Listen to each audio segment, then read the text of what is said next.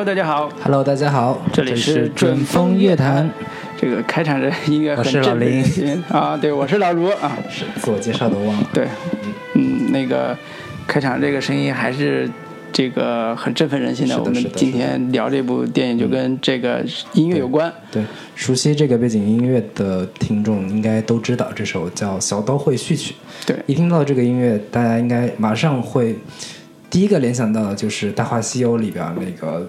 那个至尊宝变身成为那个齐天大圣的时候，开始与牛魔王大战的时候那个背景音乐。对，就是这个。对后来在功夫里边也、嗯那个也出现了这个这个背景配乐。对，这个配乐几乎是周星驰特别喜欢的一段，在很多地方都常用啊。对对对，然后那个、我们今天聊的这部电影呢，也用了这个配乐，对对，甚至我觉得都有用的有点有点烂俗了，对，就是当电影院里边出现这个音乐的时候，会有一种感觉，怎么又来？对，怎么还来？就是是没有别的音乐是不是跟孙悟空有关的都只能配这个音乐？对，但是还好，这个我们今天聊的这个电影的名字就叫《悟空传悟空传》，跟还是跟孙悟空有关的一部电影。对对对，然后《悟空传》是七月十三号那个上映的嘛，嗯，然后也就是上周上周末吧，对，上周末上，然后那个我们其实本来是打算上周的周末的时候跟大家聊，嗯。趁热那个 聊一下这个片子，结果因为有一些事情耽搁了。对对，因为我的原因啊，对对。这其实我们都看了啊对我，们早都在周，我是周六早上看的，本来是周六下午对我录嘛啊，周五晚上看的嘛，对。也就是它上映的第一天嘛，我们都是趁热看的，结果拖了一个星期，嗯对。稍微有点凉了。呃，其实现在我反倒觉得是，呃，正好是一个讨论的好时机。是是，嗯，然后那个这片子其实这这一阵子算是有一算是比较有争议的一个片子。嗯然后那个十七号上映到现在一周时间，差不多票房是五点一三个亿，嗯现在刚刚查了。嗯然后那个但是口碑，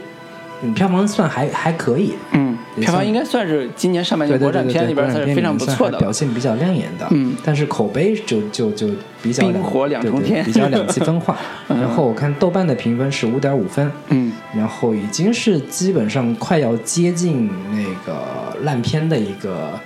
一个行列了吧？嗯，就是几乎是国产的影片的不及格的分数线的边缘了啊。对对对。然后 我问了一下我身边的朋友，就是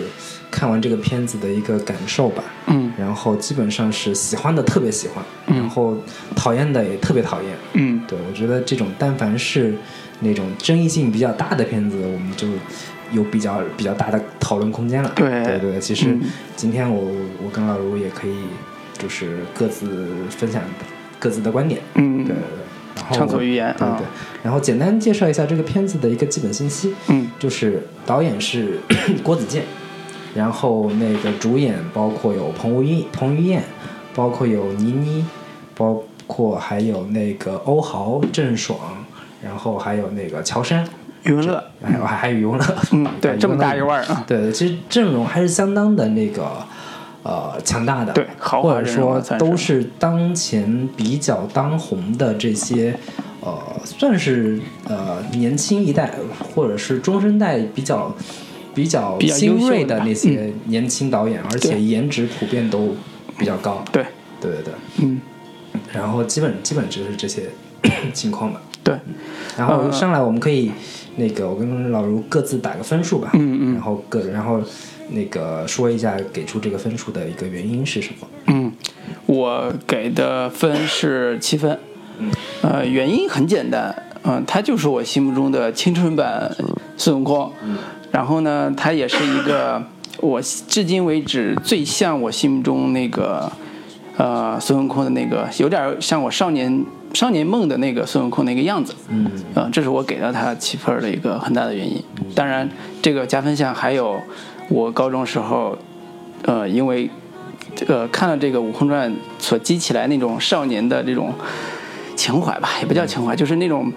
在困境之中或者困顿之中有一种注入的一种神秘的力量的一种一种一种所谓的情怀，一直延续至今的那种内心里边的，你说叫反抗精神也好，不服输的精神也好，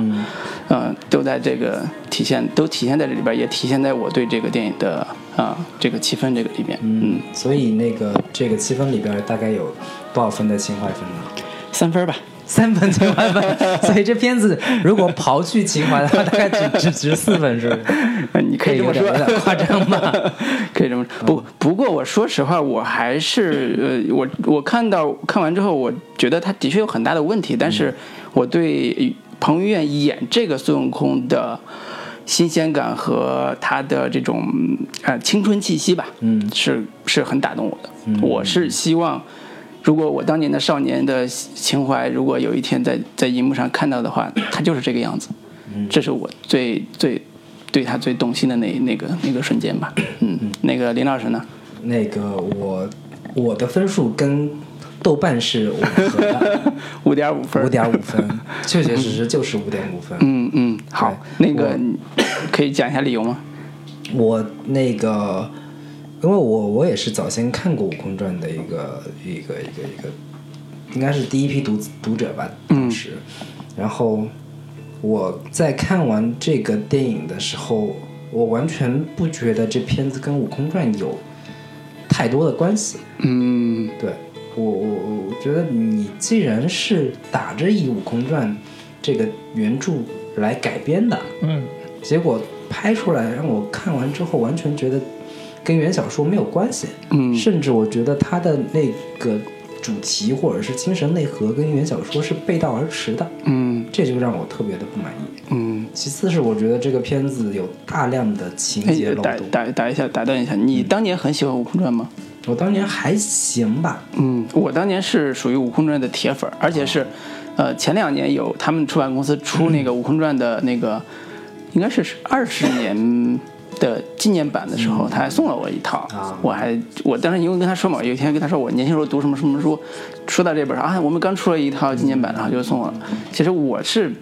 你要是真的是粉丝的话，我是标准的《悟空传》的那个原著粉我丝。当时是、我不知道，嗯，有当时我看的时候是高中嘛，嗯，对，就是高中啊，高中的时候两千年出的那个那个那个那个网络版嘛，然后后来出的书我在。看 我在看的时候是带着对他有一点批判性的眼光。哎呦哎呀，我不知道为什么我那会儿就那么的早熟。你是因为看觉得人网络小说低贱吧？对对，啊就是因为这个，我当时觉得，我我我当时普觉得普遍的网络小说都有一种嗯油滑的腔调，嗯嗯，都有一种玩世不恭的人生态度。对对对，嗯莫名其妙的要要要煽你的情，嗯然后极其套路化的这种情感模式，嗯我对他是有一些有一些这种批判的眼光和抵触的情绪的，但是嗯并不那个讳言或者说嗯，并不害羞的承认说。这个当时看的时候，确实是有热血沸腾的，嗯，他确实有那种被燃燃起来的那个感觉。好，那我就明白了。好，你接着往下讲你那个，以及我我故事上的我。纯粹从嗯故事的角度来说，这个故事完全无法自圆其说，嗯漏洞多到数不胜数。嗯对，然后以及在演员表演上，我觉得存在巨大的问题。嗯，然后后面我可以，我我们对说到演员的表演的这块，我们可以具体展开聊。对对对，他五点五分是那个 实至名归的。哪儿哪儿变成五点五分的？什么原因？对对对对对。那说到这儿，其实肯定绕不开一个话题，就是这部电影它改编的这个过程中，嗯呃，真正呈现出来，我不说它中间经过什么原因，我就看它现在电影里边真正呈现出来的东西到底是什么，这个部分我们可以讨论一下。比如说讨论的是。呃，大家我喜欢的地方和你觉得不喜欢的地方，可以详细的展开一下。针对这部电影本身，我们不讨论它之前孙悟空传的原小说，也不讨论其他的这个层面上，我们就看这部电影，嗯、作为一个电影来讲，它真正能够给的给到我们的东西是什么？我们可以先撇开小说这个角层面，先不聊。对，我们纯粹从这部电影的嗯角度来说，我们下一个部分再再聊小说的一个改编以及它的它的一个得失优劣。对，对，那呃，罗老师，你你个人你觉得你最喜欢的这部电影的一个最主要的原因是嗯是什么呢？你你有两个 两个比较简单可以一句话概括的。第一个就是，这是我看过的孙悟空这个扮相里边儿嗯，最好看的。彭于晏长得帅啊，对啊，这就是你经历。我看从小到大看这么多版孙悟空，嗯。我没有一个觉得像今天看电影院看这部的时候产生那种，如果我小时候嗯喜欢孙悟空，我长大长成这个样子，长大变成这个样子，一定有很多女朋友 这种感觉，男友力 max 的这种感觉，就是我能力武功又强，我又是一个，呃，像野孩子一样，我有自己的这种生命力的一个一个一个一个青年人，就那种劲儿是是你说叫燃也好，叫二次元向的这种热血也好，就是那个让你突然心动的那个那个瞬间，你会怀疑会会想起所有青春的故事，会想起你少年时候所有的梦，就在那个孙悟空身上实实现出来了，就那种感觉。不管从最早看电视剧还是小说，他从来都没有以帅对，所以这就是一个问题对，这就是一个问题，就是说，当当我第一次有对孙悟空有这种崇拜感的时候，就是小时候看那版《西游记》嘛，八三版吧，那版《西游记》的时候，内心里边是把他当英雄看的。嗯，那个这个英雄其实混杂了很多很多层面，一个是他武力高强，另外一个是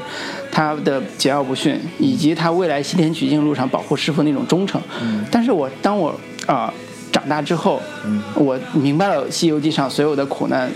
带来的造成的原因，是因为他妈神仙之间互相的勾心斗角，或者是因为如来佛祖的故意安排，或者因为什么背后那么复杂的政治性的东西，或者什么因因素也好，我反而对他真正成佛之前，真正被压在五山之前那种青年时代的那种愤怒，那种对对对自我生命力的这种张扬，更加的感兴趣。我更喜欢这种这种这种样子的孙悟空。对，所以这部电影里边它体现出来这个层面，就是我想看到孙悟空那个层面，以及以及他改编的那个那个方式，就是他把他重新架构了一个孙悟空的孙悟空的环境，就是。花果山已经被灭掉了，他来到了天上一个类似于像大学一样的机构里边，混在里边儿，然后所有的同所有的人都像你的同学，然后反派那个女的俞飞鸿演那个是像恶魔校长一般的人物，就是他重新架构了一个这样的一个体系之后，你会觉得他就像他就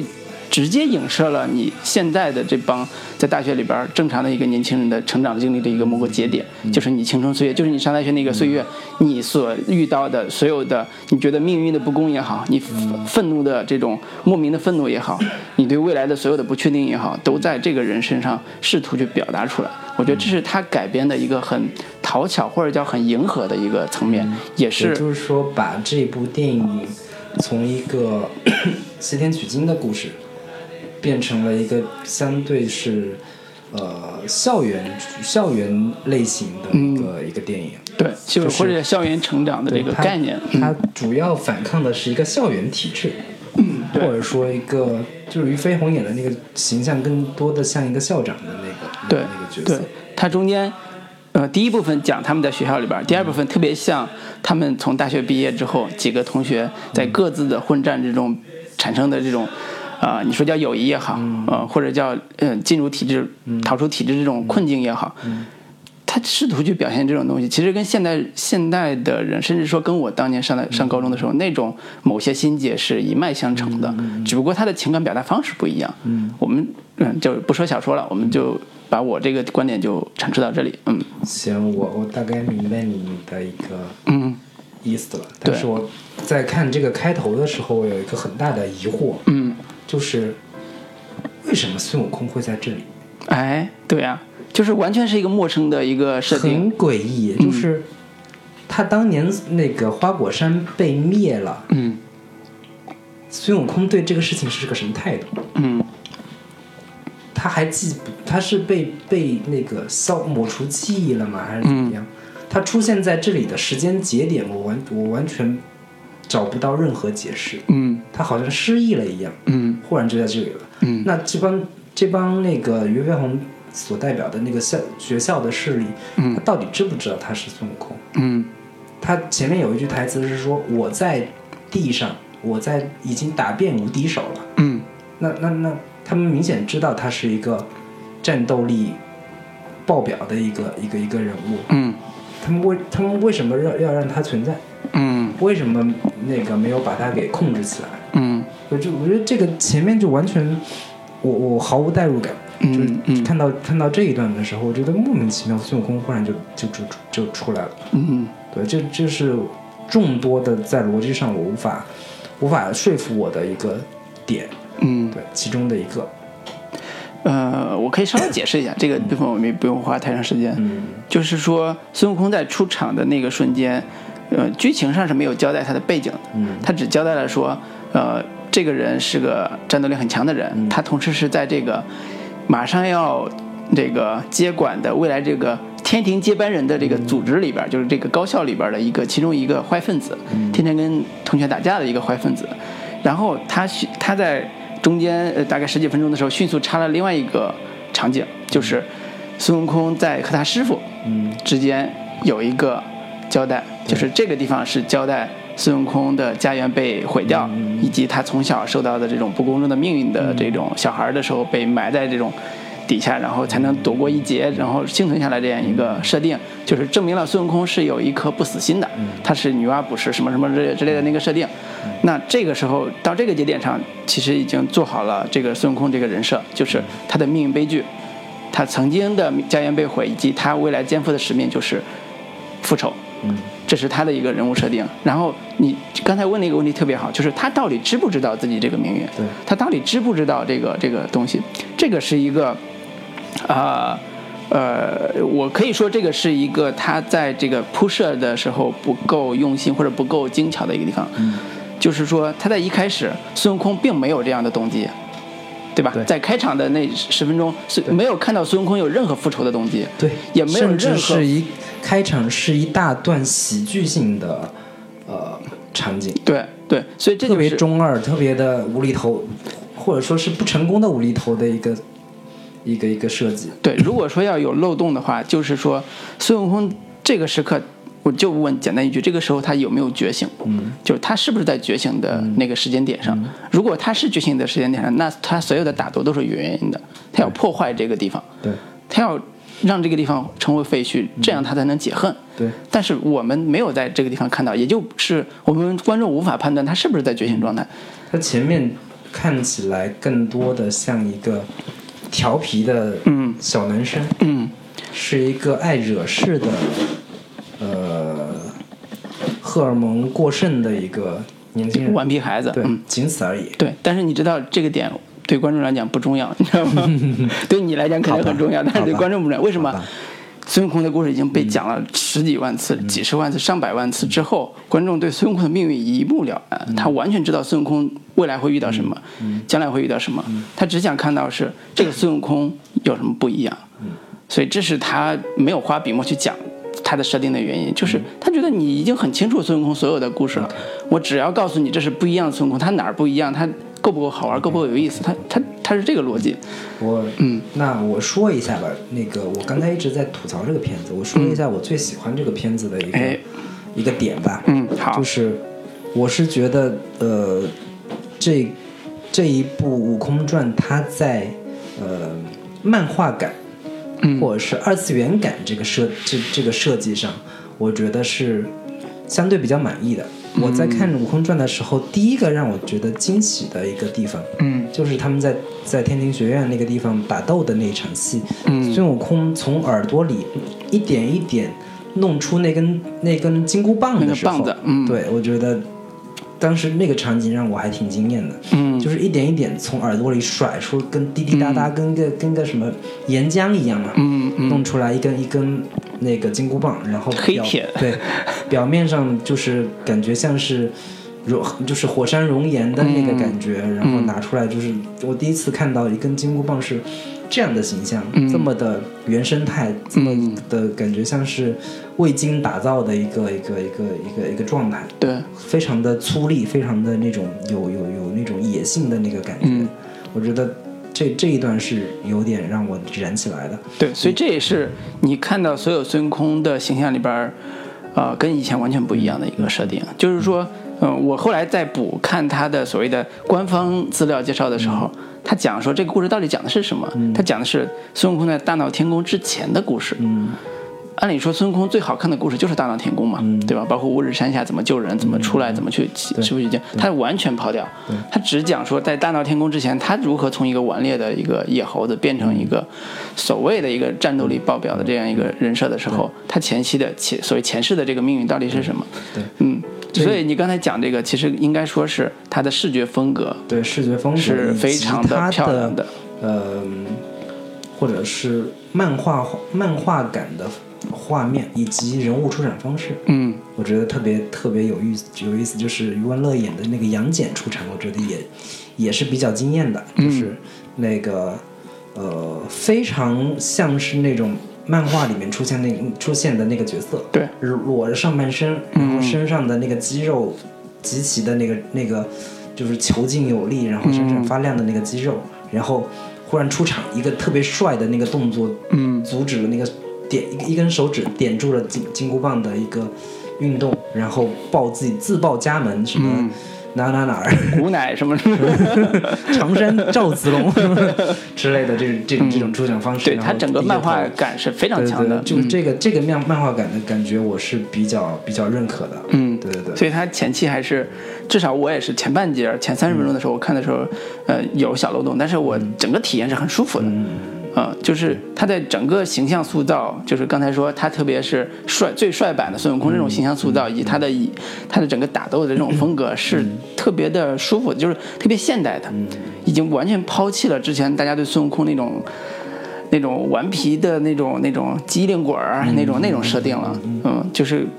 给人的感觉是特别青春的，我还是觉得它是青春版《西游记》就是感觉。嗯，卢老师对这个这个电影最最让他认可的，或者说就是如果有这个点，其他都可以忽略忽略不计，或者说至少没那么重要的，就是因为它青春，它足够的有有活力，嗯，足够的有那种青春感。对，你就觉得。我觉得是呃，他的进步，嗯，就是或者是对西游这个题材的进步。OK，嗯，那罗老师，你觉得这个片子让你，呃，你觉得它最大的缺点是什么？嗯，你如果说真的是最大缺点的话，就是剧情的问题，剧情的你不能细想，嗯，你细想这个故事就就就已经是打成筛子了。就是你可以说一个你你你最无法忍受的一个嗯一个桥段，或者我最作为一个还是不得不说，我作为一个传统《悟空传》的标准粉丝，对最不能忍受的就是里边大反派的设计。嗯。嗯，这个大反派是于飞鸿演那个属于天庭下边一个重要机构的掌管人的一个一个形象。他的一个其中一个日常任务就是报告一个大佛像的头，告诉他说我们今天又完成了一什么什么指标，我们又学校的这个学生提升了多少百分之多少，类似这种。然后那个大佛像好像毫无反应。对，大佛像没给他反馈。感觉像是那个。对这个，对这个，对这个设定就是说，啊，好像于于飞鸿是一个天庭的一个重要掌管者，那么他要汇报成一个像大佛修大佛像一个一个这样的人，然后他的于飞鸿这个人的很大的一个使命就是要把花果山里边产生的那个孙悟空灭掉，彻底毁灭掉，啊，但是我们也不知道他为什么要毁灭这个东西，但是这个是跟我。对《悟空传》也好，对于孙悟空的悲剧命运来来讲，完全的背离的。嗯，我喜欢当年的小说，是因为我知道悟空在到底要干嘛。他反对的是谁？嗯，他反对的是那个佛安排他命运的佛，他反对的是命运的不公。那这个里边他反对到底是啥？我也没看出来。你说是灭他那个女的吗？那女的也没有逻辑去去来回的灭他呀。你说一个顽皮的孩子，他你不要不要让他上来就行了，对吧？你把他打一顿，不要让他上来就行了。你作为一个掌管天庭的一个大学校长，你难道对一个，呃呃顽劣的、整天打架的一个大学的学生，你要赶尽杀绝把他弄死吗？这个逻辑上也说不说不太通。嗯，未必是把他弄死，至少是把他弄服。嗯，服不服这个事儿，这个事儿也是这个电影里边特别经典的一句话，就是不服，老子不服。对，所以这是一个我对他反派设计的一个呃比较大的一个不满的地方，就是他完全削弱了悟空作为一个。嗯，青年的这种反抗的或者叫愤怒的这种这种情绪的一个一个一个一个表达吧，或者说削弱了我对《悟空传》早期对《悟空传》那么痴迷的一个表达，这是呃，我觉得它最大的一个问题。如果它这个问题解决了，其实前后很多很多的呃前期上的漏洞都可以补上。嗯，就是就其实漏洞几乎每十分钟都有一个。对，这是这是这是看的时候是很纠结的一个点。你喜欢孙悟空，但是你会发现这个故事嗯到处是漏洞。对，所以这是我最大的不满的地方。那个林老师，你的那个。我其实我我不满的地方有 有很多，我可以我可以一点一点跟你说。讲一晚上。对对对，就是我其中比较不满的一个点吧，就是嗯，它里面的喜剧元素实在是让我觉得很尴尬。嗯，比如说乔杉还是谁？杨迪演的那个角色，就是演那个啊巨灵巨灵神那个那个形象，就是真的是让我觉得很很尴尬，就是。嗯，但但就是罗老师刚才说的，他是一个特别低龄化的一个，或者说他要照顾大量的嗯年轻观众的一个欣赏趣味，嗯，或者说要照顾他们的笑点，以及大量的呃长期看湖南卫视综艺节目的观众的笑点。你记不记何炅演过一半？对，对，九七油是吧？好像所以，所以杨迪那样的表演方式，以及他这样的笑点，是极其综艺式的表演方式。嗯，然后那种综艺方综艺式的表演方式，是我极其无法忍受的。嗯嗯，对，这这是一部分。所以你对表演这几个层面是有非常大不满的，包括杨迪的这个表演，还有那个呃，还有谁的？还有倪妮老师的表演。啊，倪妮老师，我曾经是非常喜欢倪妮的一个。哎呀，因为人家演文艺片演的让你舒服嘛。对，嗯，就最早 演那个《金师十二钗》的时候，十十三钗，十三钗 的时候，然后后来演那个《我想和你好好的》，对，演那个特别作的一个一个一个女人。嗯，然后我觉得，哎，看起来就是难得的一个国内演员。演技如此清新自然，嗯，然后甚至是有一点这个小表的感觉，我觉得演的也挺好的，就是那种那种我天，就是我我我承认我是个表的那个感觉。嗯，你喜欢这个口味？对我我就是喜欢喜欢这样的类型的女人。然后她忽然去要要去演一个紫霞仙子的那个形象，然后她演的那个紫霞到处。散发着他要模仿朱茵的感觉，对，就是使劲的 要展现出我是个天真让烂漫的少女，嗯，然后就是那种拿腔拿调的说话方式，嗯，然后那个要要表现出一个一个天真少女，然后 毫无心机，然后那个为了爱情不顾一切的人，对对对，那样的感觉，我就违和感实在是太强了，那个表演方式我彻只是彻彻底底无法接受。主要跟他之前的反差太大了，反反差实在是太大。嗯，对，所以这个也涉及到一个，呃，这版呃《悟空传》对于之前几乎所有悟空的故事或者是西游故事的一个人物关系的重新架构。应该说，呃，悟空这版孙悟空和紫霞是延续了之前《大话西游》的那个他们的情感的元素。嗯。呃，但是在这里边又重新做了一个新的设定，就是悟空还是那个野孩子，但是紫霞其实是大学校长的女儿，嗯，就是那个俞飞鸿的女孩，也就是人家阶级是不一样的。对，你要爱上的是一个，嗯，可以叫富家女吧，或者叫呃比你阶级要高一层的那个女人。但是富家女就是有点反叛，对，反叛的富家女，叛逆期的一个富。对，所以我看到中间，我切一开始看这种设定的时候，我觉得是有奇怪，我觉得很奇怪，为什么要是把紫霞把她当成一个富家女这种这种设定？但是当我看到呃那个紫霞死的时候，我终于明白了，这他妈是用的是茱莉亚那个 罗密欧和朱丽叶的盒，对。但其实他也是铺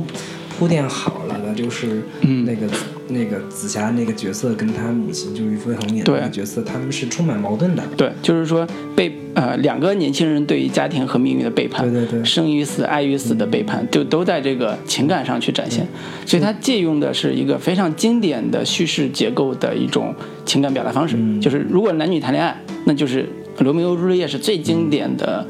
阶级阶级所谓阶级造造成两人悲命爱情悲剧的一个一个一个呃叙事冲突故事主线。嗯，如果从这个角度来讲，这个改编应该说是非常大的。嗯，就是对于这个传统的以前这个《悟空传》的也好，传统《西游记》的故事也好，哪怕包括是《大话西游》对，包括《大话西游》也好都是一个非常大的改编。对对，但我并没有觉得这样的改编有多好。嗯，它只是让作者完成了一个九十分钟的故事，或者一百二十分钟的一个故事，能让这个故事不散架。其实你看它核心的并不是讲这对男女的感爱呃爱情，我你不觉得吗？我们就是我我回到回到这个这个故事来说，嗯那紫霞跟孙悟空这两个人的爱情已经在《大话西游》当中已经被做到极致了。嗯，你再怎么做，你都做不过那个《大话西游》那个那个版本。但是，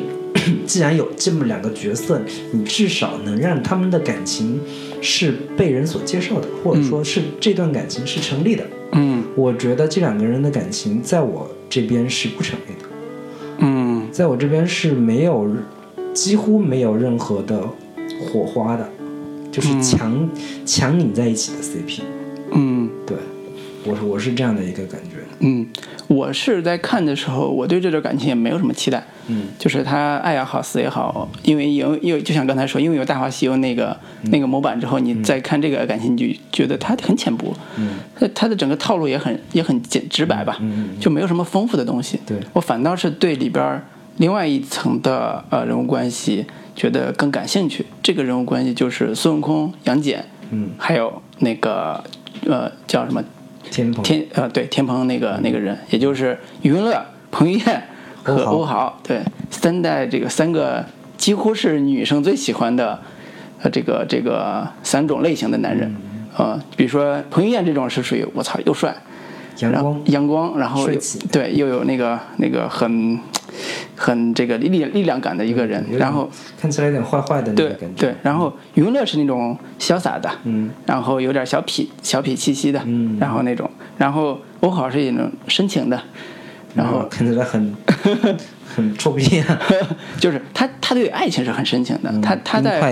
他对他之前也演了很多青春片嘛，就是他的这种形象跟他的这种对爱情的专一，其实也是很很很博得女生喜欢的。所以我后来看，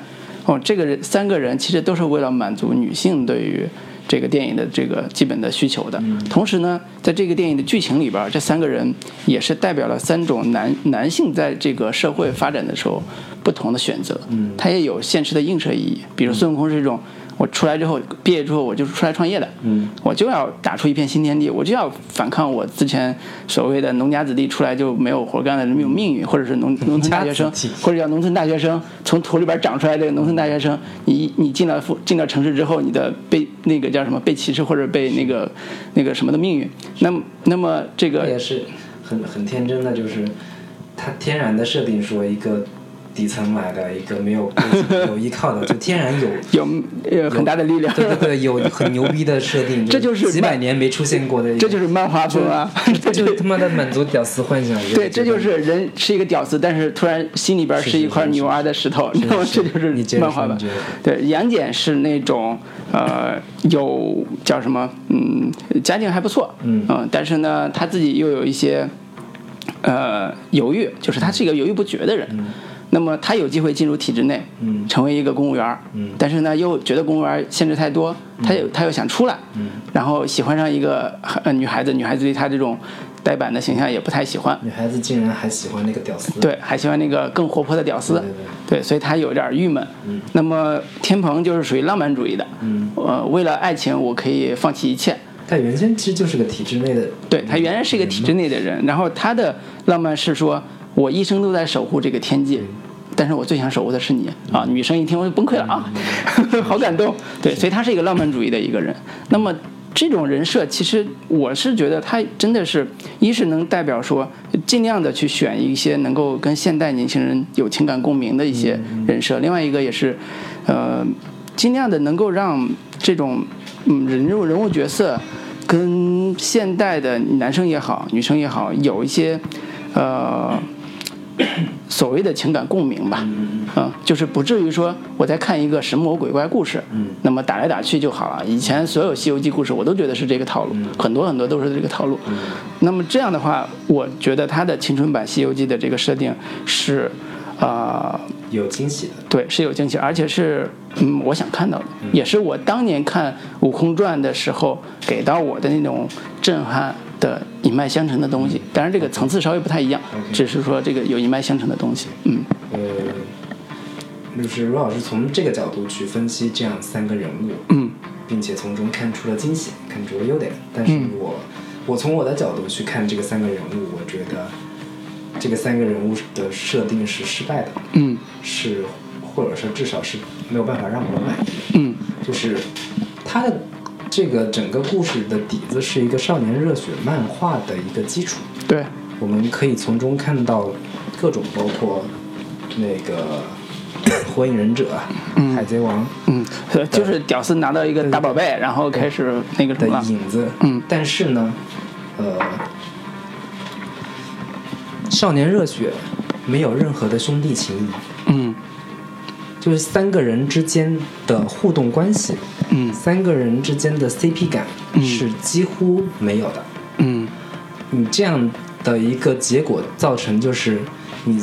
后面的一个所谓的燃起来的一个场景，嗯。就是一个典型代表吧，就是那个呃，他们他们复全全部都复活了之后，嗯。那个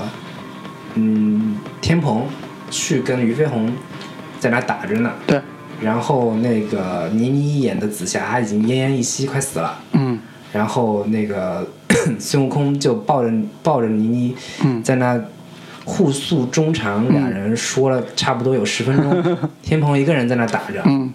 然后打得很辛苦对，打得很辛苦。然后孙悟空根本就不管他，就是好像你打王者的时候，起码老家被打，然后有个人在打野，对对想对，弄你他妈在干嘛？啊！讲弄死他。然后，然后等到他那个放下紫霞去跟那个那个俞飞鸿演那个那个角色开始打的时候，嗯，然后那个天蓬已经挂了。对我觉得哥们儿还是没有女人重要，就是这个这个这个这个。这个解读实在是，呃，我觉得这个有一个原因是是这个是这个是一方面嗯，更重要的是他在抱着他的时候，脑子里面各种闪回回忆杀，我们当年怎么怎么在那个花果山的时候一块儿那个战斗啊，各种场景开始闪回。嗯。但我仔细想说，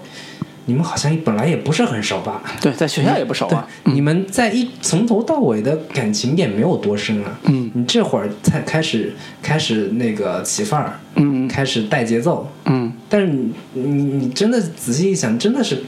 各自都没什么太深的感情，嗯太深的关系。你那会儿开始，你开始燃起来的意义是什么呢？嗯对我我觉得这个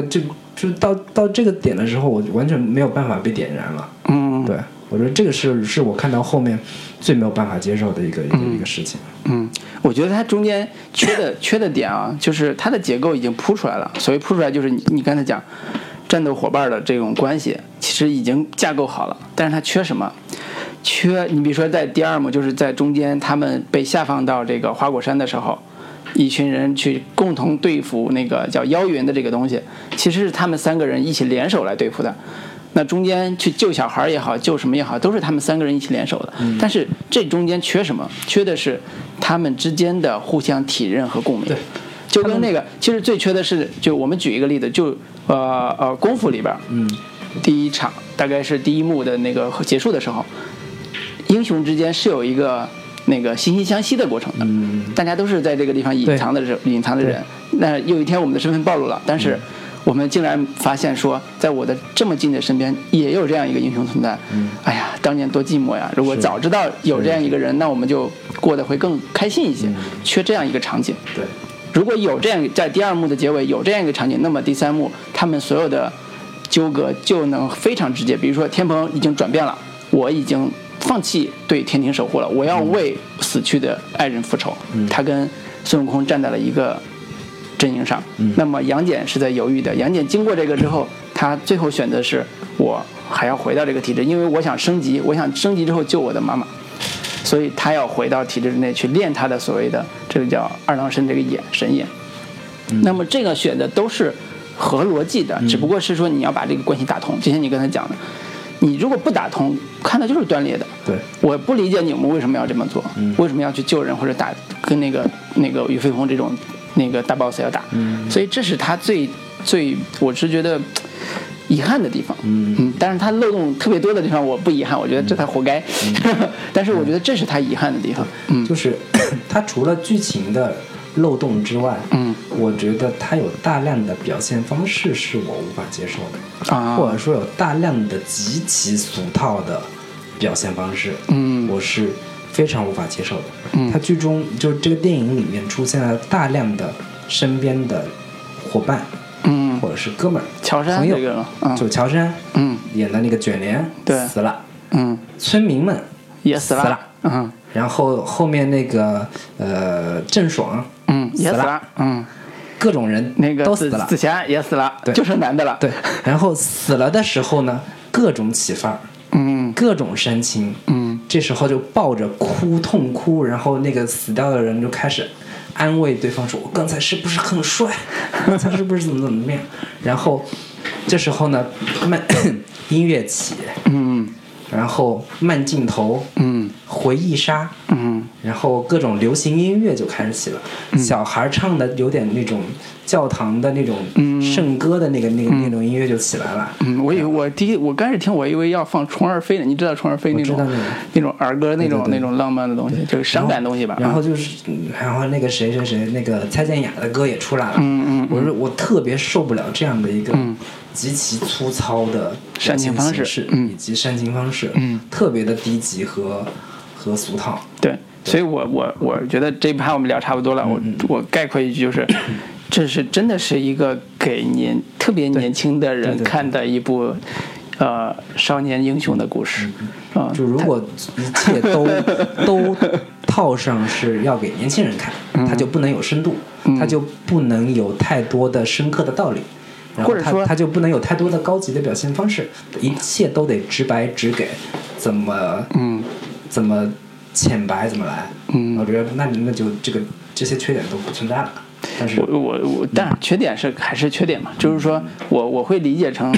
它的定位已经不是我们八零后的定位了，嗯至少我是看完之后我是这么觉得的。嗯嗯定位在九零后时代，所以 根本就不是我们根本就不是一个 这个电影的目标受众。对，其实所以我，嗯所以我们就是假装专业的，然后本着从剧情的角度去分析，本着从大家并不 care。对根本不 care。我觉得这个就也是我们这个这个时时代去看电影时候碰到的特别尴尬的事情，对，特别尴尬，嗯，所以我我我跟你讲道理，你跟我讲情怀。啊对。我跟你我跟你讲情怀的时候，你跟我讲商业，嗯，就是永远就扯不永远。对不上号，对对对，嗯，所以但我始，但我我还是要表明一个观点，就是我始终认为，嗯，故事的基本逻辑，嗯，故事的一个基本的规则，嗯。是要遵守的。是的。不管是嗯任何的一个借口，是的。任何的一个所谓的，现在九零后就喜欢那样，就就喜欢这种表现形式，就不需要那么多逻辑。我觉得这是都是扯淡。是的，是的，这个我同意。所以接下来这一趴，我们想聊一下我们八零后喜欢的那个东西，就是当年的《悟空传》，嗯，二十年前，好的，那个应该是十七年前的《悟空传》。嗯，那我们给大家带来一首那个方大同版的《悟空》。好的。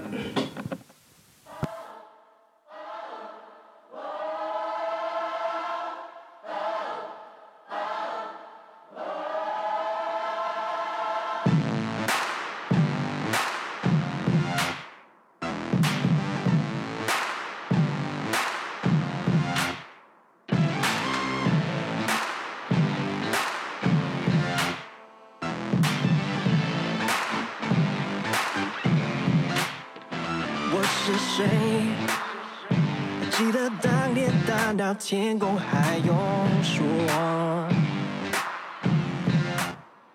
我喝醉，犯了每个规条，从不会改过。双眼里只有自己，有些恶意，有些暴力，有点着急，丢了报应，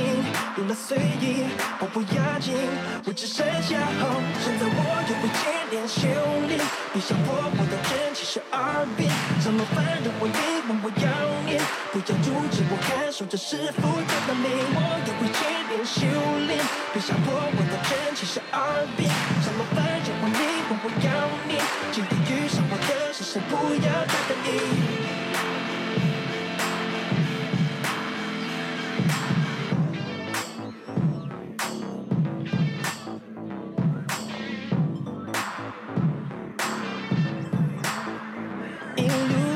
上，无论何方，要么出现都不，别上当，要在每一回能被全都赢呀。我脑海似更清净，有些正义，有些道理，有点义气，没有忘记我的教训，让我看清应该怎么做。现在我又为戒练修炼，别想我我的真气是耳边，什么反正我一问我要念，不要阻止我感受这是复杂的命。我又为戒练修炼，别想破我的真气是耳边，什么反正我一问我要念，今天遇上我的是谁？不要太在意。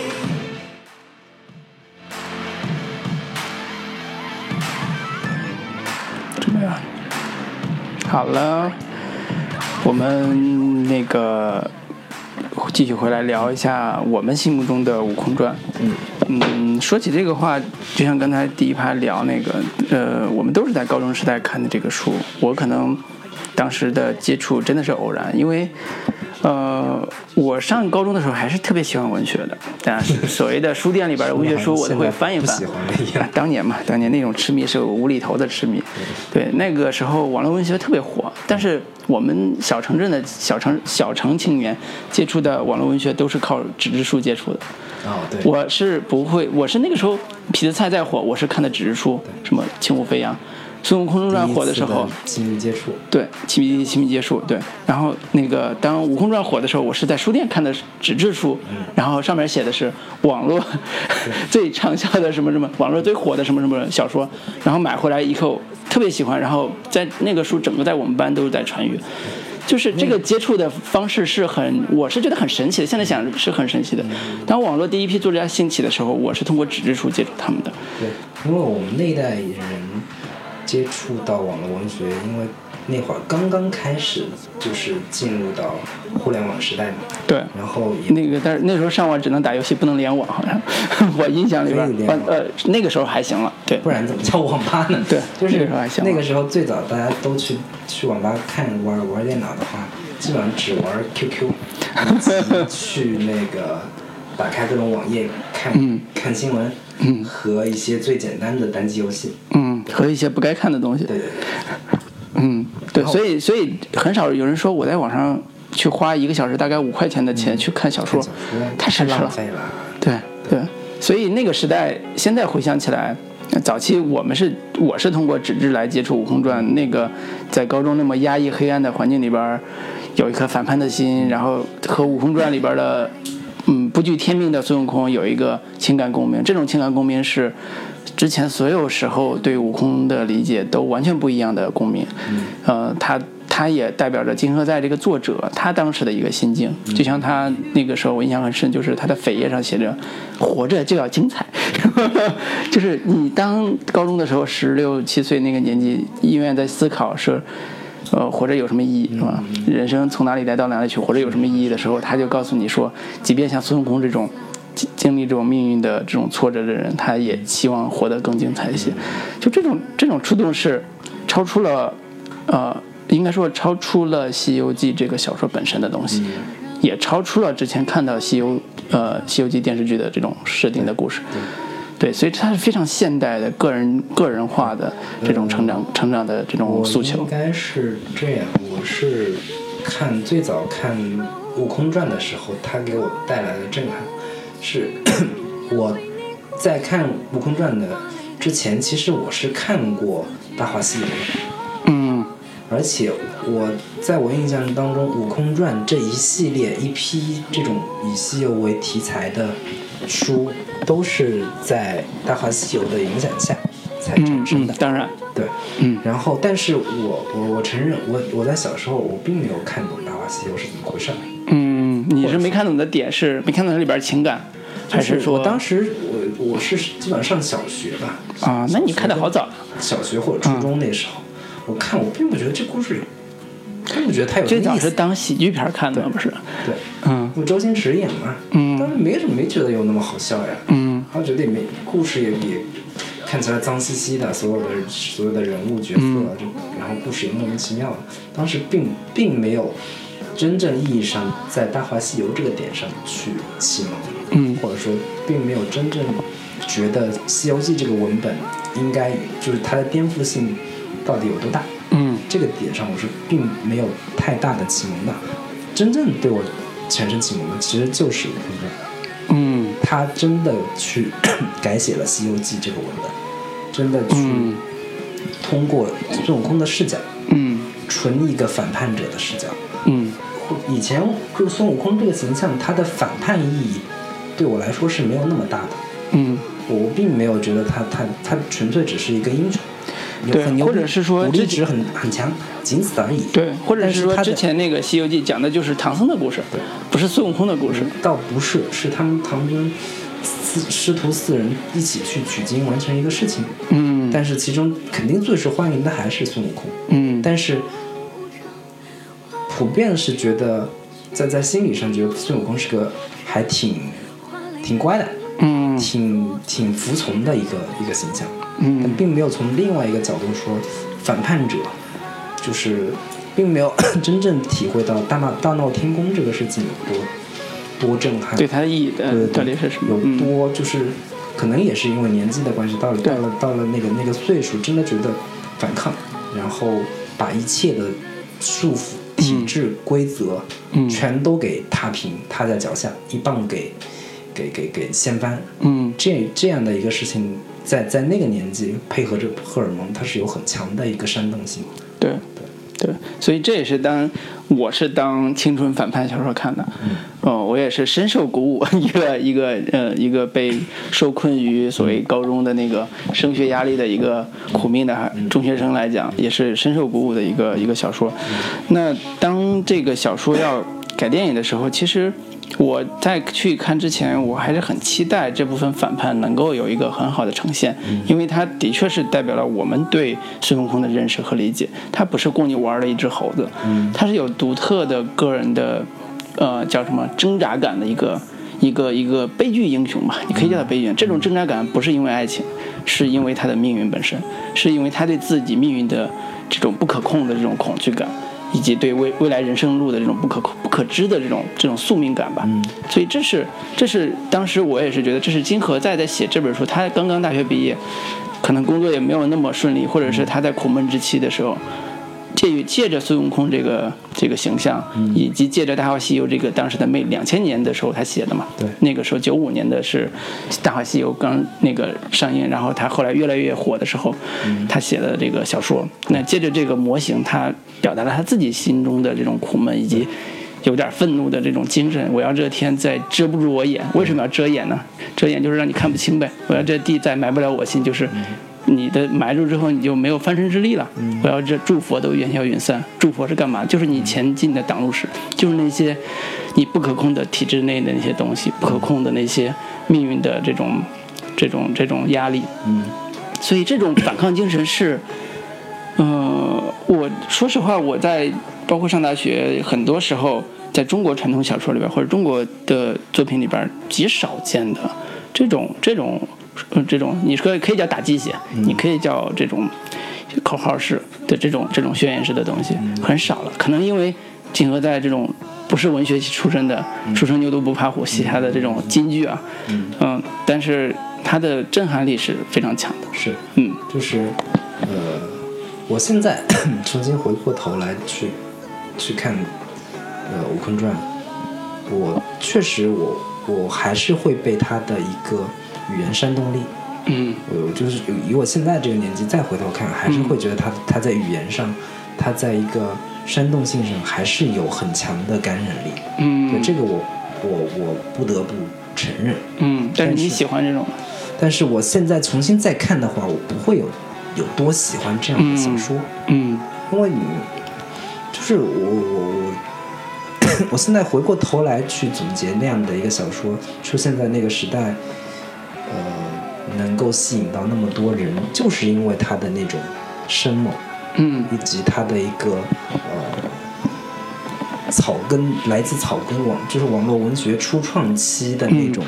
那种魂不吝，那种呃什么都嗯。打破任何的文学束缚，写作的条条框框，我就是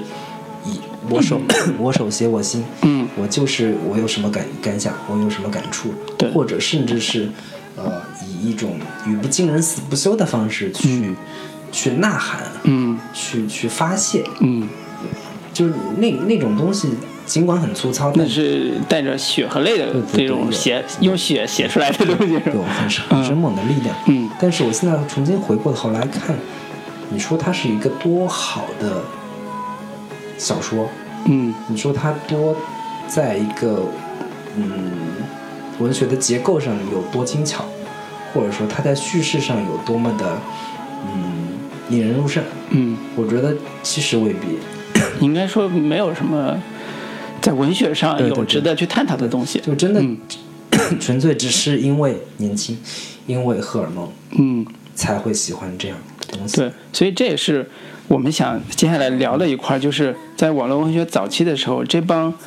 呃所谓直抒胸臆的“我手写我心”的这帮年轻的网络作者们，他们的表达上到底是有什么样的，就是呃对现在来讲有什么影响，以及跟现在有什么不同，或者讲跟现在有什么不同你？确定要聊这么大的话题？不是，我是我是有一种感受是说，呃，现在网络小说这帮作者们已经在商业上非常成熟了。嗯早期的这帮就是当我们上高中的时候，那帮在写的人，我们可能当时不认识，但是后来可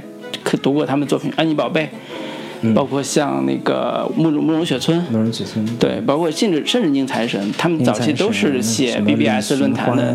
对对对对，都是写这类的。他们当时的写作，嗯，你说从商业考虑的角度来讲，真的非常少，对，全都是自自我表达式的东西。这种自我表达，嗯，从现在来看，可能文学性差很多了，嗯。有的文学性的确很差，但是它几乎引起了一个新的一股浪潮，就是自我表达的，我叫觉醒的这个层面，嗯。就是以前你没有这个空间，你也没有这种机会去表达你自己真实的想法。嗯。现在网络文学那个早早期初创期，榕树下什么之类的，嗯嗯，幻剑书盟什么之类的，它有这种表达的空间。嗯。当然，它最后经过十几年的运作之后，越来越商业化，对，越来越这种类型化。对，早期是没有类型概念的，对。他们写的就是各种觉得自己觉得好玩的、觉得有意思的，嗯对。或者说我，他们最早的那种就是要颠覆。对，就是我我在原先的这个小说类型上，我我写一个恶搞的，嗯。我，写一个跟你不一样的，对，或者说我解构一个某一个人物，解构某个历史人物，嗯。解构一个神话角色，嗯。然后普遍喜欢那种当时在看来很很搞笑的无厘头方式，嗯，现在看起来稍微周星驰风格来来垫底的啊。稍微有点土，有点嗯。有点有点嗯。这个做作的那个那个对，那个时候应该还是一个网络写作的纯真年代，对对对。就感觉就是你写出来的东西很快有底下有人给你反馈啊，然后给你讨论说你写的地方怎么怎么样。我对《悟空传》里边印象最深最深的就是他在写自己故事的时候，嗯。在后边的篇章有几乎有三分之一的或者四分之一的篇章是讲。里边的好多人给他的反馈，以及他重新在修改的时候自己的一些想法，就是这种及时反馈，在当年的 BBS 论坛这个时代是一个特别丰富又特别即时的一个一个一个方式，就包括像我后来也上过什么西四胡同啊，这种 BBS 论坛这种写作的这这个这个这些人，包，包括安妮百倍也是这个时候出来的，这也就是当时网络文学最最大的魅力吧。对对，所以这时候写出来的东西就是有一股生猛的青春的生命力吧。是是，对，这也是我我们现在讨论这个《悟空传》这个文本，文学性不高，但是要值得讨论的一个一个一个原因。嗯还是可以集中回来聊那个《悟空传》这个小说嘛。嗯就是我当时《悟空传》给我留下最深刻的印象，除了孙悟空这个角色之外，就是我看到了一个新的、不一样的唐僧师徒四人关系的一个组合。嗯。这是我在其他任何，包括在《大话西游》里面也没看到过的，嗯。包括在八三版《西游记》里面没有看过看到过。的，嗯。就是这四人小组是个互相诅咒、互相埋怨，毫无任何一点团队凝聚力的，互相天天想着把对方嗯拆伙的是吧？天天想着要拆伙嗯。的一个故事。嗯一个人物组合关系。嗯这样的组合关系，我觉得充满了魅力，充满了不稳定性，充满了那个变变数。嗯然后我觉得，因为你包括在《大话西游》里边，尽管 他有很颠覆的唐僧的形象，嗯很很颠覆的猪八戒的形象，但是至少这四个人，呃，彼此都会有一些紧密的联系，或者说有一些情感上的一个羁绊，但是在那个里边很彻底，就是各自就是说彻底放弃对这个西天取经这个任务了。对，对各自怀着自己的心事，嗯然后猪八戒要想着一个什么嫦娥呀、嗯然后那个天蓬也想着一个那个某个女人，甚至包括唐僧也怀念着一个一个一个一个叫晶晶的姑对娘对。对，对 我觉得我觉得就是尽管它是《悟空传》，但是这那里边金蝉子那个角色也是非常出彩的。嗯后来那个改成这一版《悟空传》之后，已经把金蝉子那个角色彻底的都没了。嗯就是我看到那个豆瓣上有大量的人在在在在抱怨说，竟然把这个角色给给给写没了。嗯这是一个非常非常那个出彩的，或者说人气极高的一个角色。嗯，甚至我觉得可能比孙悟空这个角色还要更出彩的一个对，所以现在现在看来，《悟空传》的最大的成就是把西天取经的故事改编成西天不取经的故事，就是西天他妈我就不想取经怎么办的故事。就是因为你如果真的乖乖的去西天取经了，孙悟空哪还有什么反抗性？就是我我后来在看那个《西游记》的时候，看到那个大闹天宫那一段是最爽的，嗯。这个是整个故事的最高潮。嗯。到后边儿就是已经是进入了常规了，不断的去打升级打怪，包括唐僧经过一个地方打一个打嗯。打个妖怪，再进入那下一个地方，嗯。就不断的孙悟空是一个 被驯化、嗯。被被不断的服从，嗯，然后就被体制内对对对招安的一甚至个设定是。嗯很憋屈、很窝囊的一个形象。嗯经常是靠刚举棒要打的时候，嗯说这个是谁谁谁的坐骑，棍下留人对啊不小心放出来了，然后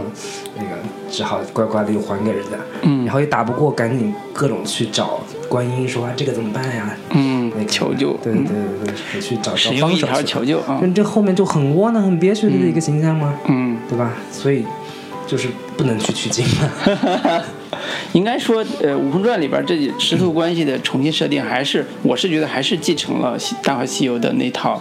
对于他们师徒关系的一个重新重新的认知吧。就是当这项政治任务变得不重要的时候，那么我们几个师徒关系到底应该怎么处，何以自处？对，他是这种的。嗯，他想充分保留了西天取经这个组合的所有角色的个体性，嗯就是，嗯，西天取经是如果说代表的是一种集体主义的一个共同目标，大家迈或者叫政治任务对吧，，我对更愿意理解成这就是个。大家心往心往一处想，劲儿对，往就是某一某一个中央安排你们几个人去做一个事儿。有着强烈的集体主义嗯观念，向着一个美好的目标进发。嗯如果是这样的话，那包括《大话西游》，包括《悟空传》，都是突出他们当中每一个角色的各自的内心。嗯，就是我可能心里想的是另外的姑娘，我心里想的不是取经这事儿。对，每一个角色可能都是更多的，因为嗯因为《悟空传》本身是也是给年轻年轻的网民看的嘛，嗯年轻网民最感兴趣的是什么呢？或者说你个人 个人意义、个人价值最能够凸显的一个一个点是什么呢？不就是爱情嘛？爱情不就是你最好最好的一个自我实现，或者说或者说最好的一个反抗某些东西的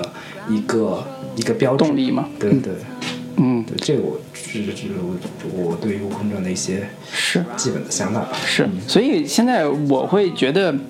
嗯，关于《西游记》的故事，关于孙悟空的故事，呃，大家的想法都很多，但是最好看的都是那些脑洞大开的设定。嗯你发现没？嗯就是脑洞越大，这个故事越好看。嗯嗯，传统的《西游记》故事就是孙悟空那个这个大闹天宫，然后被招安，招安之后跟随唐僧一起去打妖怪，然后取经成为斗战胜佛这样一个历程。嗯在这个基础的设定之下，其实不不仅国内国外都有这种借用这种故事开脑洞的。嗯、我最近在看一个小时候这个耳熟能详，但是其实没怎么看的一个漫画，就是《龙珠》。嗯《龙珠》里边孙悟空是一个小孩儿，你知道吗？就是六七岁、七八岁那种小孩儿，然后他的这种纯真是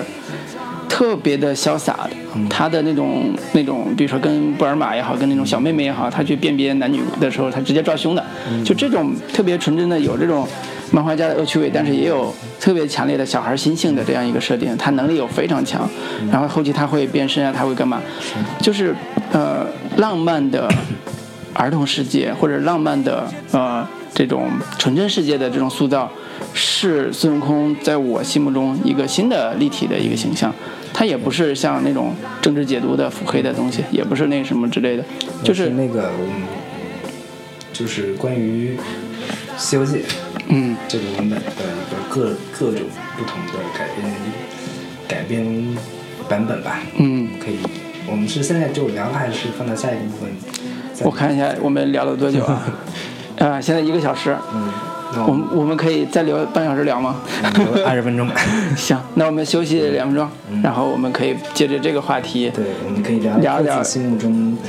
最印象深刻的，或者说最喜欢的一个西游改编的版本。好的，嗯，那我们再带来一首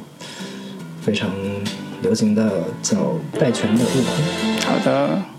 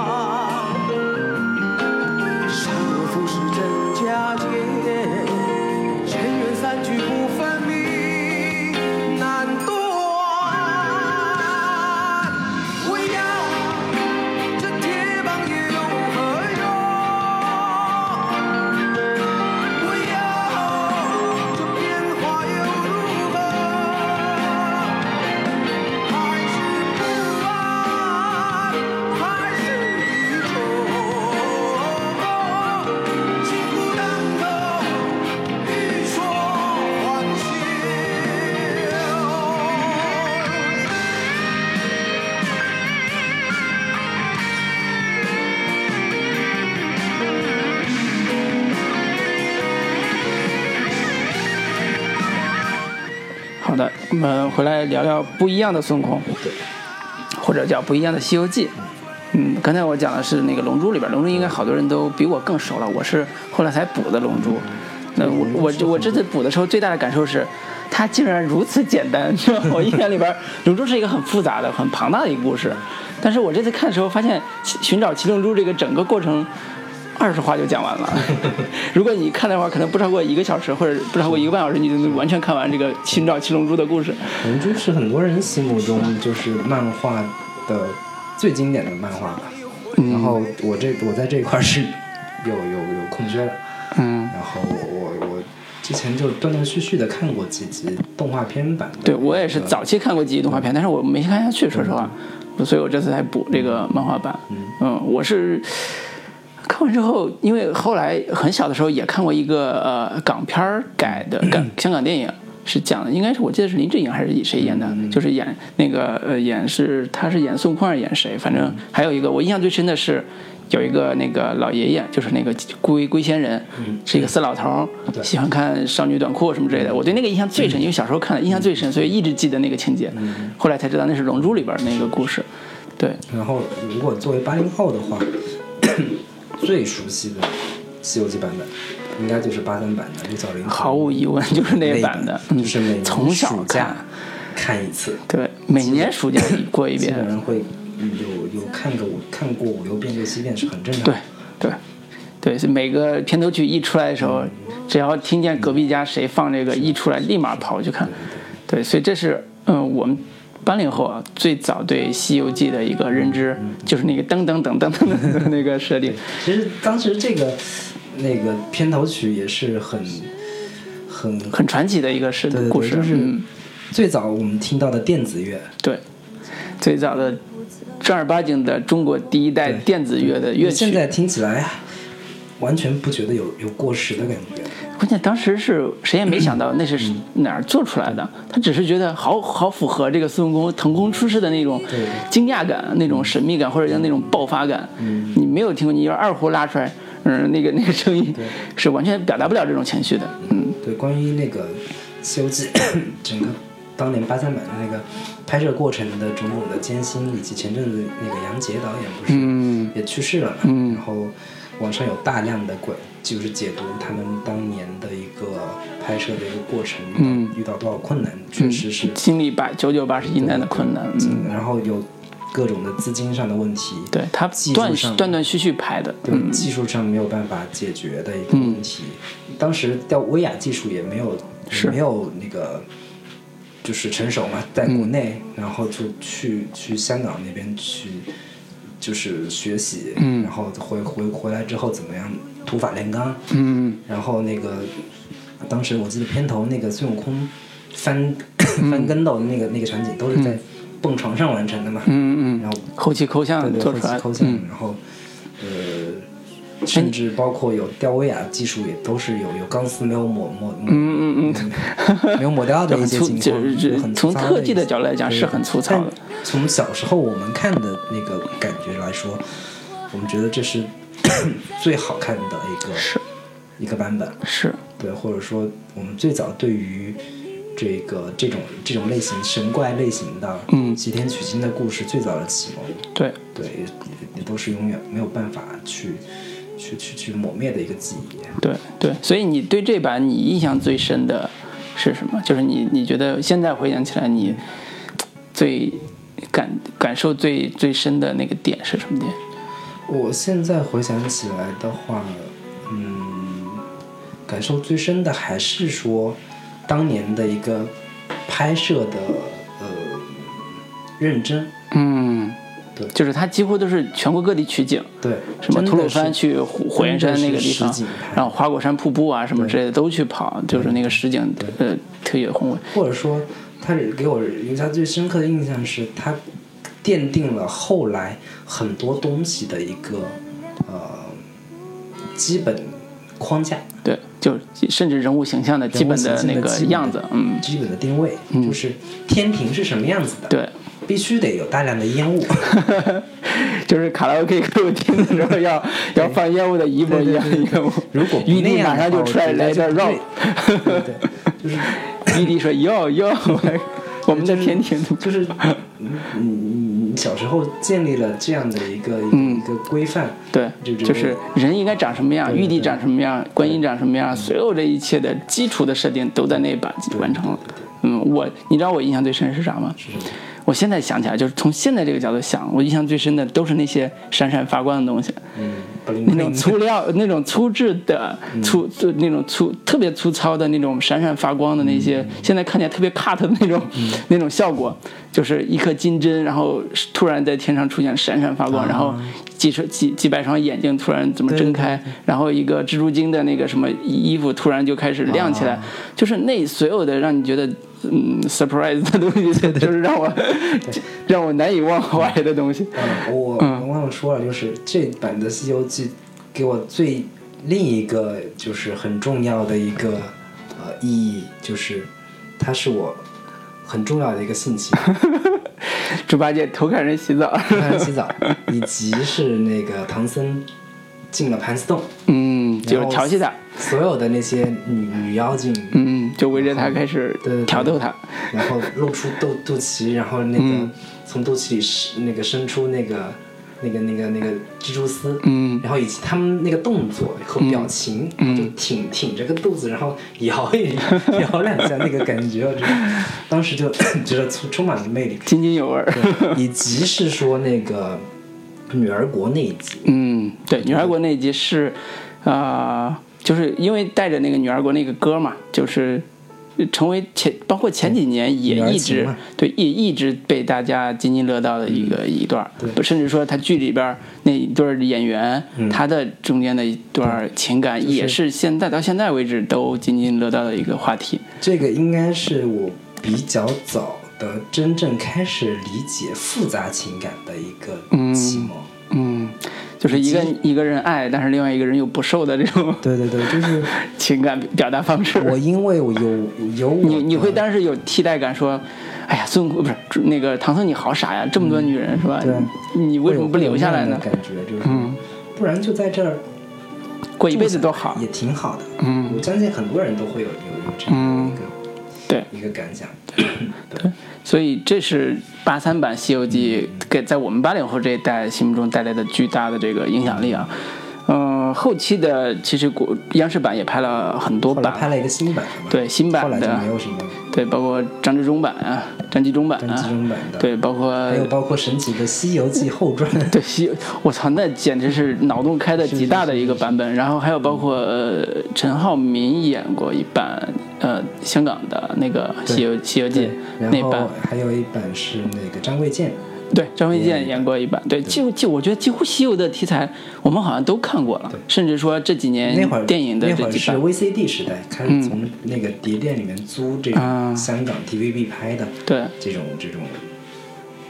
然后后来还就是这两年又开始陆续的新一波的电影院线开始做西游题材，以至于说每年大年三十没有一个《西游记》的电影上映，就觉得好像不像过年一样。什么时候变成合家欢电影了？我在想，对，所以这这是很奇怪。嗯，就是呃，我们可以各自说一下，就是除了这两年电影电影版的《西游记》，除了《大话西游》，嗯这个肯定是一代人的记忆，是是嗯绕不开的。嗯然后后来那个包括有那个周星驰又拍了两部《西游降魔篇》跟《西游伏妖篇》，嗯，还包括郑宝瑞有也有拍一个系列，就是那白骨精那个系列的，嗯。还有女儿国，嗯。对，等等的这些这些版本里面，嗯，个人会比较喜欢哪个？你让我说实话吗？我相对来讲，我会更喜欢呃西游，呃父母西游降妖那一版，西游降妖那版，但是也不是我最喜欢的。嗯。如果要真比的话，我反而会挑一部那个我今年呃今年年就是两个月前看的一个《玄奘传》的一个国产主旋律电影。黄晓明演的，黄晓明演那版，对我会想说一下这版。为什么说这版？是因为他抛弃了神魔的这个设定，讲了一个真实的玄奘要西游的一个是西游的一个一个叫什么一个旅程吧，一个生死旅程吧。我最我感兴趣的原因不是说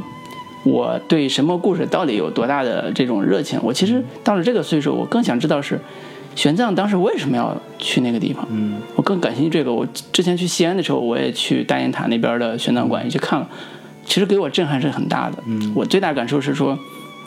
在真实的历史上，在真实玄奘那个设定里边，玄奘是一个叛逆分子，玄奘是一个反叛分子，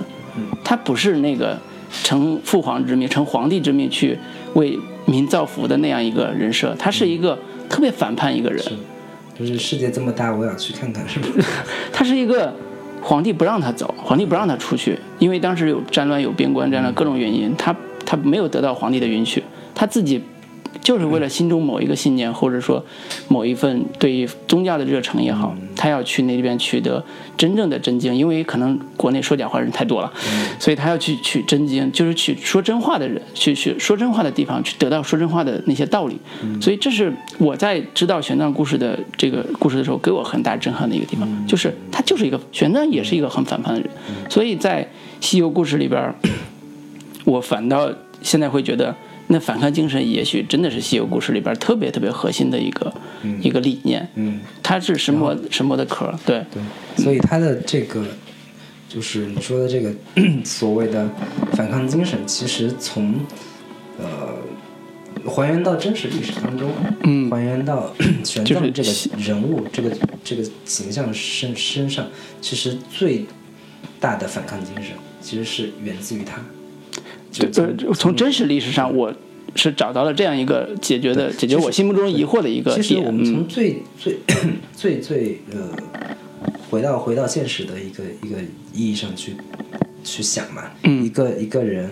一个和尚嗯，独自一人跋涉是几万公里几里，万公里，嗯，然后从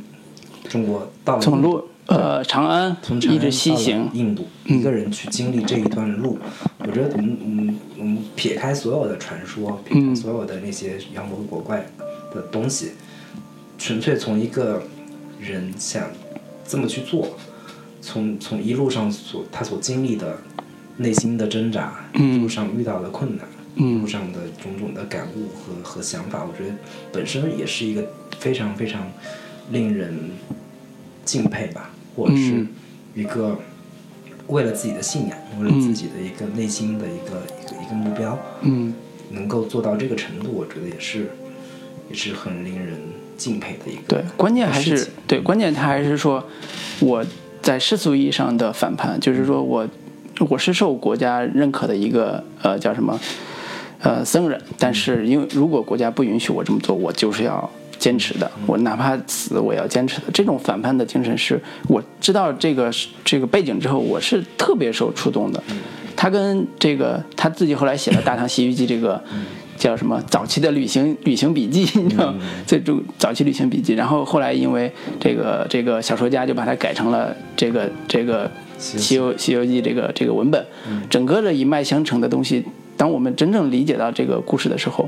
会找到它的根基，找到它的逻辑的起点。对，所以这是我对现在这几几年的西游故事特别不满的地方，是说你在你在完全在消耗《西游记》那仅仅剩下的那一点点的对你故事有用的那些东西。嗯，就是说这故事已经被嚼碎了、嚼烂了、嚼吐了，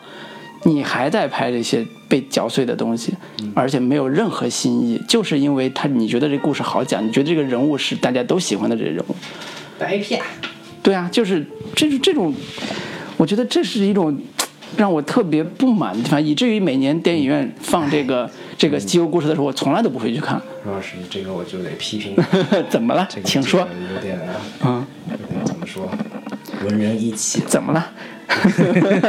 说的跟你去看一样。我去看啊，嗯，你最喜欢哪个？我想听听。其实我最喜我我个人特别喜欢，之之前看过，我我我比较喜欢周星驰那两版《西游降魔》跟《西游伏妖》。嗯，我《西游伏妖》我是一分一秒钟都看不下去。我看《西游降魔》的时候，我是我看过近几年拍西游故事故事最好的一个版本。嗯。嗯就是无论从他的叙事，以及他对于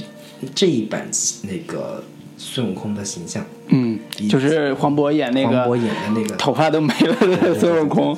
嗯。真的是 被关了几十几百年、五百年的一个孙悟空，他确实可能就是我看到了对对看到了一个新的孙悟空的形象的可能性，嗯以及他表演的那种松弛的那个感觉跟状态，嗯。有点像是在笑场的一个感快要 NG 的那个感、嗯感觉的一个、一个表演状态，以及他从中找到的从唐僧那个角度去切入，嗯从儿歌三百首的这个角度去切入，嗯以及他在 那个呃西游那个故事里面加入了大量的恐怖元素，嗯，但就是吃小孩儿，对，加嗯大加了大量的那个以前 B 级片里面才会出现的那种那种嗯，比如说猪刚鬣那个那个、嗯那个形象妖怪是真妖怪，是真的妖怪，嗯就是真的彻底还原出来孙悟空那个唐僧。不是孙悟空、猪猪八戒跟沙僧，他们三个真的是妖怪，妖怪的本色，对妖怪的本性，嗯就是才不管你所有的道德啊，嗯。什么所有的其他的人命这些东西，对他来，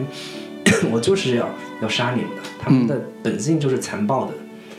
险恶的，就就我觉得这种还所以我在看那个呃《西游》那个降魔。的时候，我其实是看的时候，我会觉得给我触动很大，但是我不喜欢，就是因为就是因为他对于这里边这几个呃主要的人物进行了特别重度的这种，你说改编也好，或者是颠覆或者对是颠覆。他他的他的逻辑是说，你在这个团队里边，你没有任何人可以值得你信任，你们也不是朋友，嗯。你们也不是路上的那个所谓的这个伙伴，嗯。你他们各自都有非常阴暗以至于不可告人的一种仇恨和目的。那么这种过程是一个，嗯，就是特别阴暗的一种一种一种一种嗯人生观吧，我觉得。当然，西孙悟空被压在五指山下五百年，这个本身就足够阴暗了。对啊 你知道吗？一个猴子就是因为调皮一点，你他妈把人压五百年，你佛祖你这个人太很他妈残无耻了，很残暴啊。对，所以他他会让人觉得这个世界太残酷了。对啊，然后沙僧也是一个在流沙河里面天天一个一个鱼精，嗯那那他出来不不吃人，不是很正常吗？嗯那换一个故事拍，不就大白鲨？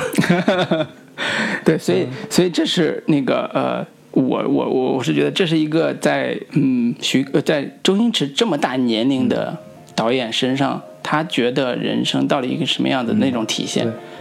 呃，反观你看第二个里边，其实就是这种少了很多了。对，第二部是那个《西游伏妖》嘛。对西游伏妖》其实我个人也还是挺喜欢的，嗯，你还喜欢？我真是一秒看不下去是。非常喜欢，嗯就是开你不觉得这个表演方式我是接受不了吗？我是接受不了。我我觉得完全可以接受嗯这样的表演方式。嗯他那个就是第二部更多的是徐克的个人的影子是，在，嗯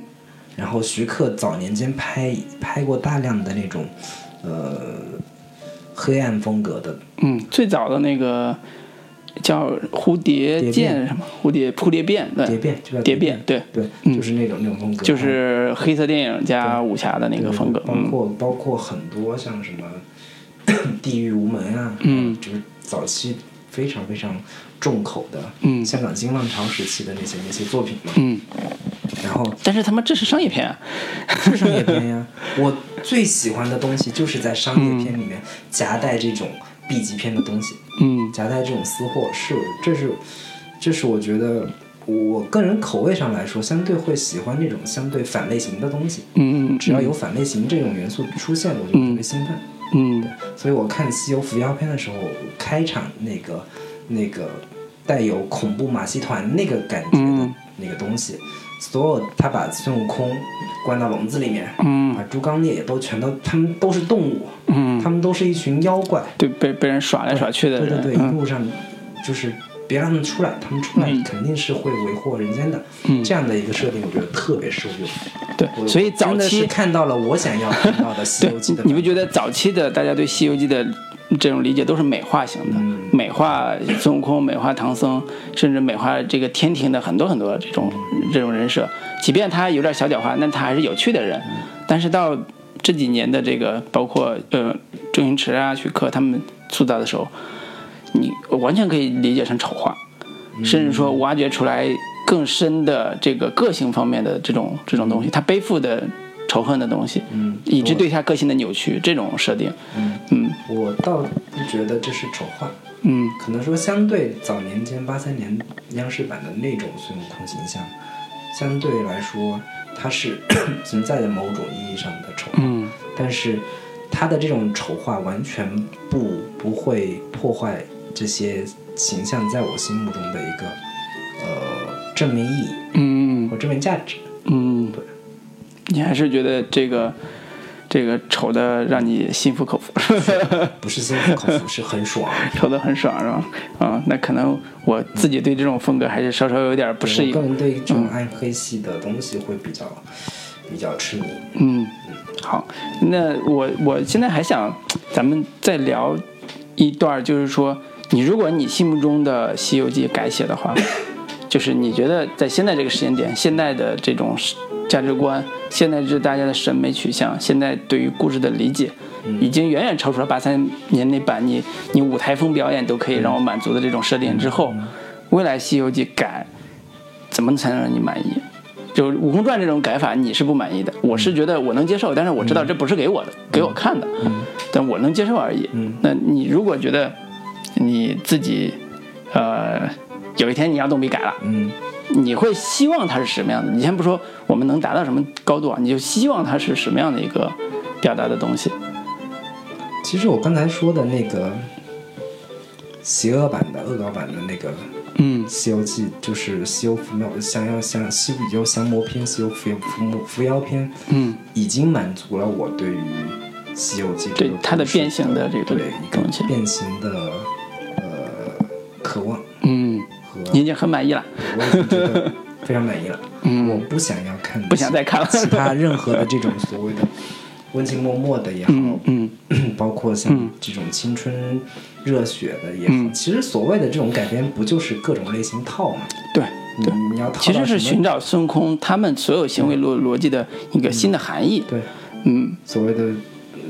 无厘头的喜剧、深情恶搞的《大话西游》已经做到了那个程度了。嗯我觉得西游这个这个 IP，说实话没有必要再继续往往往深挖了。在我看来，嗯，已经是拍的、就是拍烂了，让它冷静一段时间。呐喊一声，这个放过《西游记》吧。够了，够了，实在是够了。，这很很巧的是，我前几天因为看了一本王小山的那个那个那个采访集啊，嗯很巧很巧，就是王小山在那本散文集呃那本采访集里边最后一篇虚构了一个《西游记》的故事，他虚构的点特别好玩，特别开脑洞。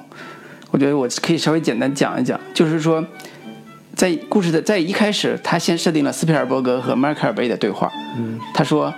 那个迈克尔贝说，呃，那个斯皮尔伯格说，迈克尔贝，我现在找到了一个新的题材，特别好，我们一起来把它做了，就是中国的《西游记》。迈克尔贝说，他讲的什么故事？然后一脸那个那个那个就是属于那种无脑的这个导演的样子。然后梅斯皮尔伯格就很耐心的跟他讲说，这是一个四个人去取经的故事，啪啪啪啦讲。然后那个马克尔贝说。主动性的人物的这个这个这个使命感，这主动性完全不符合逻辑。你说你你说孙悟空为了这个这个什么宗教信仰，为了什么之类的，你说服不了现代观众啊。而且《西游记》那那条故事线那么多故事，你选哪个故事开始讲呢？然后斯皮尔伯格脑洞大开，他讲了一个新的认识、新的设定。这个设定就是，你把它理解成一个冷战故事的翻版。什么叫冷战故事呢？就是孙悟空西游唐僧一行去西天取经，为什么这么重要？是因为唐僧背后代表的道家的这个这个势力和、呃那个呃应该说唐僧背后代表这个佛家的势力和呃玉皇大帝代表的道家势力的两大冷战集团的对抗。然后呢，唐僧要完成的就是他要他要从西西天那边取得一个秘密文件，这个文件能够颠覆道家的统治体系，所以他们这条路上就会遇到各种各样的妖怪去阻拦他们。然后我听完这个，我看完这个是很正常的一个好莱坞的对对，这就是好莱坞对于故事的一个理解。嗯你不管什么样的故事，我就要寻找到一个足够强的约束力和你不要跟我谈宗教情感，我理解不了你的宗教情感。你也不要跟我谈什么西游打打打妖怪这条路上这么多妖怪，到底为什么就前前后后出来这个这个东西？我就要找人物最核心的那个驱动力以及他们矛盾最清晰的那条路径，谁跟谁在对抗，以及谁去完成这个事儿。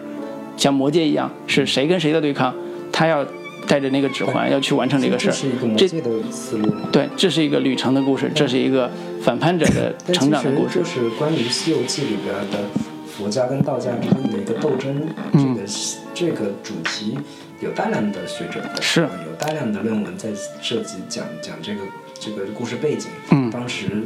那个吴承恩的那个时代，嗯时代下那个所谓的有有没有所谓的灭佛运动啊嗯等等这些嗯这些事情，其实有没有在他的这个小说里面展现出来？嗯哪哪几个故事里边其实是佛道之间的一个斗争？嗯，对所以感觉像两派强大的这个意识形态的对抗那。个有有有有一集是三个三个国师是天上就是哪个哪个哪个神仙的坐骑下来嘛，斗法嘛。嗯两边对说那个唐僧坐在哪个高台上，嗯然后那边两两边明显这边是一个道教的嗯代表了一个佛佛的一个一个一个势力嘛。对嗯对，所以所以我也是看了这个脑洞之后，我会再觉得说，呃，你说神魔故事里边对于妖魔鬼怪这种描述已经足够多了，我们也没有什么想加的了。嗯我们如果能从西游里边再去挖的话，也是借着西游，再从现实的这个角度再切一层，嗯。切一层就是那些不可言说的东西，嗯。那些不可名状的东西对，我们能从这个故事里边得到一些新的启示。说白了就是一个从更阴谋论的角度，或者说从更大格局的一个，嗯，就是类似于那个指《环王》那样的一个设定，就是嗯。天界分别有有不同的势力在对支撑着不同的派别，对，然后所谓的唐僧那师徒四人西行的这个一路的过程，只不过是一个两个政更大的政治利益集团的博弈。这是政政治阴谋论的拍法嘛？对所以明白你那个意思了。对对对，所以我是觉得脑洞这个事儿是个好东西，脑洞是个好东西。开这种脑洞可以有无数种方对式。对对对，所以这也是《西游记》这个故事经典魅力永久不衰的一个原因，就是大家都能在这个基基础上找到一些新的变奏，找到一些新的玩法。嗯好，那我们今天洋洋洒洒聊了一大圈儿，好，这个也该到了结束的时候了 啊。好的，那最后给大家带来一首那个之前《大圣归来》的电影动画电影的一个的主题曲，叫《从前的我》。好的，跟大家说晚安，拜拜。